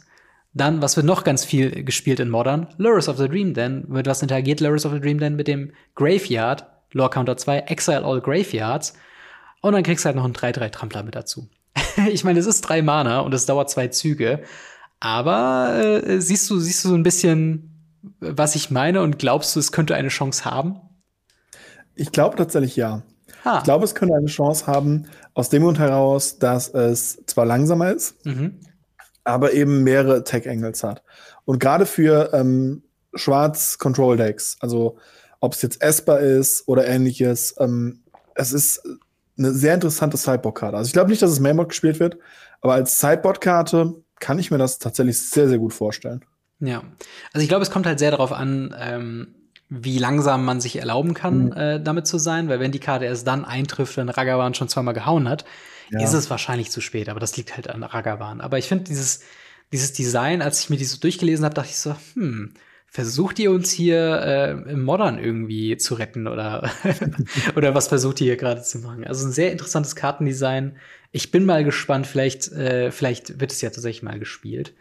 Ähm, aber das ist quasi schon alles zu unserem äh, Kamigawa Neon Dynasty Blog Nummer eins äh, in diesem Podcast. Ähm, wie zufrieden bist du denn tatsächlich momentan mit dem Kartendesign? Also ist es, also jetzt, jetzt rein auf die Karten, jetzt nicht auf das, was wir am Anfang besprochen haben, von, von dem Setting und her. Glaubst du, die Kartenauswahl ist so vom Power-Level her das, was du dir unter einem Standard-Set vorstellst, oder glaubst du, sie overshooten es zu sehr oder sie undershooten es zu sehr? Ich glaube, die Spitzen sind ähm, sowohl nach unten als auch nach oben sehr weit auseinander. Mhm. Also wir haben wirklich absolute Schrottkarten in dem Set, die ich teilweise gesehen habe, wo ich mir denke, wow, das hättet ihr euch einfach, das ist die Drucker und die Papiertinte nicht wert, auf die die gedruckt wird. Mal wieder, danke dafür. Mhm. Auf der anderen Seite haben wir selbst Rares und Mythics, die halt so okayisch sind, die mhm. so eher im unteren Bereich sind. Und dann haben wir halt unkonterbare Landdestruction und, und anderen Kram, was halt way over the top ist. Also ich glaube, die, den Spagat, den sie ja machen, ähm, der ist sehr weit auseinander und ich lehne mich sehr weit aus dem Fenster und sage, diesen Spagat habe ich das letzte Mal bei Throne of Eldraine gesehen. Und wir wissen alle, wo das geendet hat.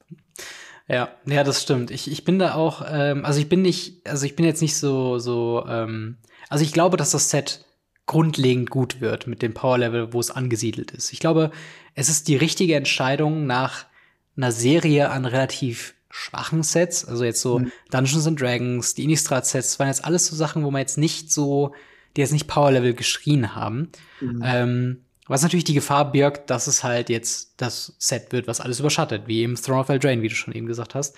Ähm, aber mir gefällt das, glaube ich, besser.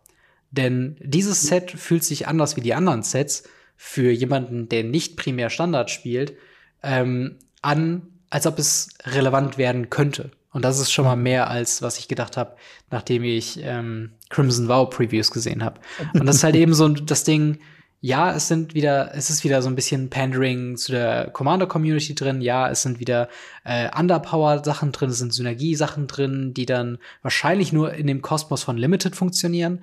Aber es sind halt auch eben die, äh, ja, die Previews dabei, die wir besprochen haben. Es ist ein Lion Sash dabei, es ist ein Busaiju dabei, äh, eine Mirror Box ist ein lustiges äh, Ding. All die Karten, über die wir besprochen haben, könnten eventuell tatsächlich noch woanders gespielt werden. Und äh, das hebt's für mich auf jeden Fall schon mal ab als ein äh, Set, was jetzt vielleicht hoffentlich ein besseres Jahr 2022 einläutet. Mhm. Ähm, aber bevor wir das sagen können, müssen wir mhm. noch über äh, ja, die aktuellsten Releases reden. Das Denn, Einläuten von 2022. Genau. Äh, Double Feature, äh, beziehungsweise konkret ist ja der Titel ja das Double Feature Staring äh, Innistrad Midnight hat und Crimson Vow. Mhm. Ist mittlerweile, ist es erschienen oder ist es jetzt in den Startlöchern? Ne, es ist erschienen. Es ist schon länger bei VPN Premiums vorhanden und mittlerweile auch bei jedem VPN-Store. Ist ja okay. ein VPN-Only-Produkt. Genau, ist ein VPN-Only-Produkt. Also da hat sich Wizards of the Coast nicht lumpen lassen, haben extra was designt für die Läden und es stellt sich mhm. heraus, dass der Grundtenor bei vielen Leuten so ist, das ist eins der miesesten Sets, die wir seit langer, langer Zeit bekommen haben. Warum ist das so? Mhm es, es hat ganz viele, ganz viele Aspekte. Erstens, und ähm, meiner Meinung nach, ähm, dass das Wichtigste persönlich, es ist ein super faules Design. Mhm. Es ist ein, ein Set, es sind Booster, die sehen wunderschön aus von außen. Ja. Aber innen drin haben wir im Endeffekt nur eine gefadete Schwarz-Weiß-Version einer Karte, die wir schon haben, mit einem Artwork, was wir auch schon haben. Mhm. Und es wäre ja okay, wenn sie ähnlich wie draußen neue Artworks draus machen würden, ähm, ein bisschen was verschieben würden. Ja. Allein die, die Karten ein bisschen raus oder reinzoomen, hätte ja schon gereicht. Nein, sie sind einfach nur hingegangen und haben den Farbwert bei Photoshop nach ganz links gezogen und gesagt, ha, keine Farbe mehr drin. Auch wenn sie natürlich offiziell staten, äh, bliblablub, jede Karte wurde individuell an. Äh, Quatsch. Mm, ja. Totaler Quatsch. Also, ich habe es tatsächlich getestet mit drei, vier Artworks. Mhm. Und ich bin auf selbe Ergebnis rausgekommen. Ach. Mit Photoshop. Beziehungsweise in meinem Fall Paint.net. Also noch schlechteres Programm. Ja. Und ich habe dasselbe Ergebnis bekommen. Das, das kann nicht sein. Ja. Und das ist halt das Ding, da muss man halt mal hinterfragen, warum kauft man sich ein Set? Also ähm, mhm. sind es die einzigartigen Karten? Das ist nicht vorhanden, weil es sind noch nicht mal, es sind ja wirklich nur 100% Midnight Hunt und 100% Innistrad äh, Crimson Bow. Der komplette Cardpool. Das Einzige, was ja. unterschiedlich ist, dass halt ähm, verschiedene Slots gleichwertig zwischen beiden aufgeteilt ist. Aber das mhm. beinhaltet eben auch Commons und Uncommons, die in beiden Sets drin sind, wie zum Beispiel yes. Evolving Wilds. Könnt ihr in einem Booster zweimal drin haben, einmal in der Crimson Vow Variante und einmal in der äh, Midnight Hunt Variante und sie unterscheiden sich nur vom Set-Symbol und dass sie halt schwarz-weiß sind. Und das ist halt okay. Also man kauft sich das Set schon mal nicht wegen den neuen und coolen Karten. Okay. Ja, Dann Artwork ist dasselbe Artwork, wie du eben gesagt hast, Grayscale, super lazy umgesetzt, noch nicht mal neue, neue Artworks irgendwie angeschafft. So, okay, das heißt noch nicht mal auch für die Artworks kein Sammelcharakter. Ja, es ist schwarz-weiß und wer drauf steht, ist okay. Ähm, und dann, okay, vielleicht eine individuelle Draft-Erfahrung, weil man sich beim, beim Set irgendwie gedacht hat, okay, so die Spirits von dem einen Set könnten gut mit den Spirits von dem anderen Set. Nein, es gibt keine kurantierte Liste. Es sind, wie gesagt, beide kompletten Sets einfach zusammengeworfen. Da ist jeder Cube mit minimalem Aufwand und mit einer kurzen Überlegung, welche Synergien könnte es zwischen Farbkombinationen geben, äh, ist da wirklich besser aufgestellt. Das heißt, es ist mehr wie ein Chaos-Draft, aber nur ein Chaos-Draft mit zwei Sets. Mhm. Und dazu kommt ja noch, der ganze Spaß ist ja nicht günstig. Also, nee. wie, wie, wie teuer ist denn so eine Set, äh, so, so, so eine Booster-Box und äh, was kostet, also wie viel ist da überhaupt drin? Also ähm, es sind 24 Booster drin, was generell schon mal sehr, sehr wenig ist. Mhm. Und das Ding kostet 165 Euro. Ja. Das, also, das ist, und ich rede hier von, von Card Market Value. Mhm. In den Boxen ist es, glaube ich, wenn ich es richtig äh, grob im Kopf habe, machen die vielleicht einen Euro da dran. Ja. Also, ähm, um, um, um damit wirklich Geld zu machen, müsstest du, also für einen, für einen Store, müssten die so bei 210 eigentlich liegen. Ja. Und das ist lächerlich hoch. Wenn man sich überlegt, dass man dafür zwei Draft-Displays, also das Set ist ja wirklich nur fürs Draften da, ja. zwei Draft-Displays von, ähm, von, von Crimson Vow und äh, äh, Innistrad äh, Midnight Hunt bekommt hm. und dasselbe machen könnte und dann hat man, kann man dreimal einen Eight-Man-Draft machen, also mit, mit acht Leuten am Tisch. Ja. Ähm, acht Personen, Entschuldigung, ähm, kann man hingehen und kann dreimal damit draften. Ja. Mit dem Innistrad ähm, Double Feature, wie es auch immer heißt, kannst du einmal draften. Ja. ja. Für, für, für fast denselben Preis. Und ich bin dann auch mal so dreist gewesen und habe mal nachgeguckt, so, was kann man denn sonst noch Cooles für 165, 170 Euro kaufen? Und tatsächlich kriegst du dafür ein Times by Remastered Display. Ja. Was man auch draften kann, was extra angepasst wurde von der Liste, ja. was drei Sets in einem Set sind, aus urig langer Zeit her, was Value-Karten drin hat, was das Set nicht hat, mhm. und Old Border-Karten für die Leute, die draufstehen, und Old Border-Foil-Karten für die Leute, die draufstehen. Ja. Das ist also so unterirdisch. Man muss eine Sache sagen, die Foils sehen gut aus. Da haben wir ein neues Foiling drüber gemacht. Die Foils sehen gut aus. Ja. Aber der Rest ist das, das Set ist so ein Hohn vor dem Herrn. Ja.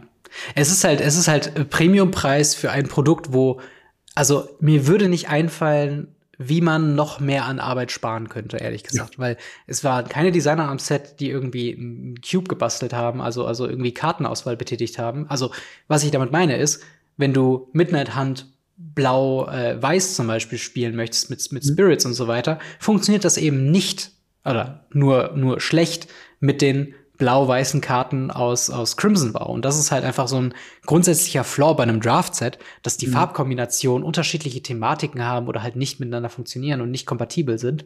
Das heißt, kein Designer, du hast keine Artworks, du hast keine, also du hast, du hast literally haben sie einfach mit nichts ein Produkt gemacht, Verpackung designt, okay, und das halt als neues Premium-Produkt verkauft. Und in diesem Slot letztes Jahr eben, hast du schon gesagt, war eben Time Story Remastered, wo wir uns alle mega gefreut haben, was wir, was das einzige Problem an dem Produkt war, was es, dass es damals so wenig davon gab.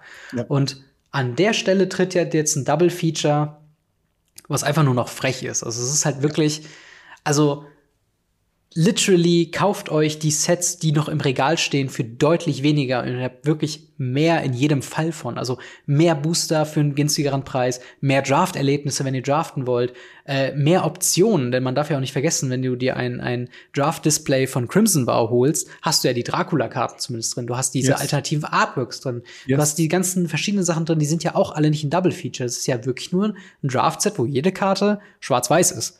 Und das ist halt so, okay. Ähm, das ist halt noch nicht mal cool. Da, da muss ich ja. noch kurz kurz einhaken, weil die, die, wie gesagt, sie sind sehr faul von der Farbgebung geworden. Ja. Wirklich faul. Und Volz beiseite gelassen. Ich finde die Volz echt hübsch. Ähm, ist es wirklich so, dass man beim Draften, wenn ich das Booster öffne, hm. ich erkenne nichts. Ja.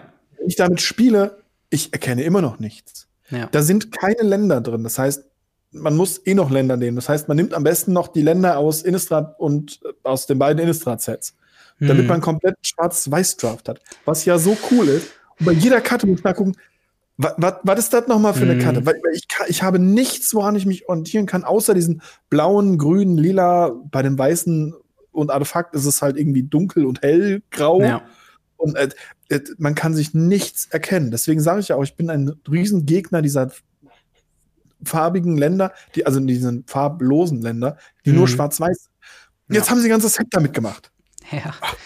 Ja, es ist, es ist ein riesengroßer Fail und äh, das haben natürlich nicht nur wir erkannt, sondern auch die, der, der ganz große, der größte Magic-YouTuber, äh, der Professor von Talarian Community College ja. oder auch eben auch äh, lokalere Kollegen wie MTG Black, äh, MTG äh, mit Patrick, Entschuldigung, ich hätte gerade irgendwie euch zwei kurz vertauscht in meinem Gehirn. Ist ähm, okay, MTG Blackside hat das auch erkannt. genau, du hast es auch erkannt, wie wir schon gehört haben. Ähm, die warnen einfach vor dem Set und dementsprechend auch die, die Warnung an euch raus. Es tut, es bricht mir fast das Herz, Leuten davon ja. abzuraten, ein Draft-Set zu kaufen oder ein Draft-Set zu spielen, im Local Game Store zu kaufen und dann WPN-exklusive Sachen zu kaufen, aber ja. Nicht so. Also, ja, das, das ist ein riesengroßer Griff ins Klo war bei jeder der Ultimate Secret Layers. Ja. Und das äh, zeigt mir mittlerweile so, jedes Wizards-Produkt, was für WPN-only ist, was in den letzten Jahren rausgekommen ist, ist Schrott. Ja. Ja. Auch diese, diese ähm, Spellbooks sind ja ähnlich. Also, sie heißen nicht mehr Spellbooks, sie heißen jetzt die Commander, Commander Collections, ja.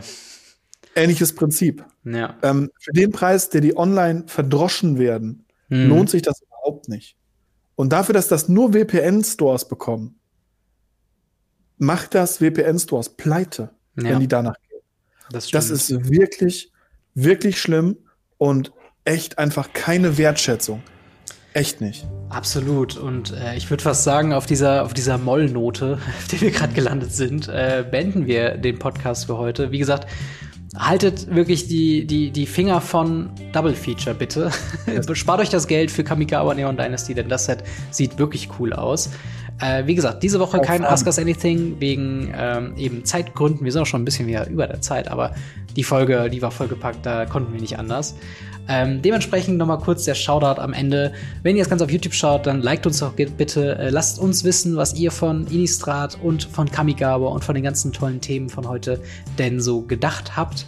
Äh, wenn ihr uns erreichen wollt, Discord äh, des Gamery bzw. Äh, Radio Ravnica Discord, sonst bei Twitter sind wir äh, beide und dann noch mit dem Radio Ravnica Account. Instagram haben wir auch beide. Ähm, und zu guter Letzt natürlich nochmal einen speziellen Sonderbonus-Dank an unsere Patreon-Gold-Unterstützer, namentlich da General Götterspeise, Buster Madison, EasyReader24 und Jan Erik. Vielen, vielen Dank, dass ihr uns da monatlich supportet. Das hilft uns wirklich sehr, äh, ja, die Kosten zu decken, die wir haben mit diesem äh, Podcast, der uns sehr viel, sehr viel Spaß bringt. Wenn das was für euch wäre, schaut äh, vorbei bei patreon.com slash gamery. Und natürlich der letzte Dank gebührt dir. Vielen Dank für, äh, dass du wieder dabei warst. Immer wieder gerne. Und dann hören wir bzw. sehen wir uns nächste Woche wieder. Haut rein, bis dann. Ciao. Ciao, ciao.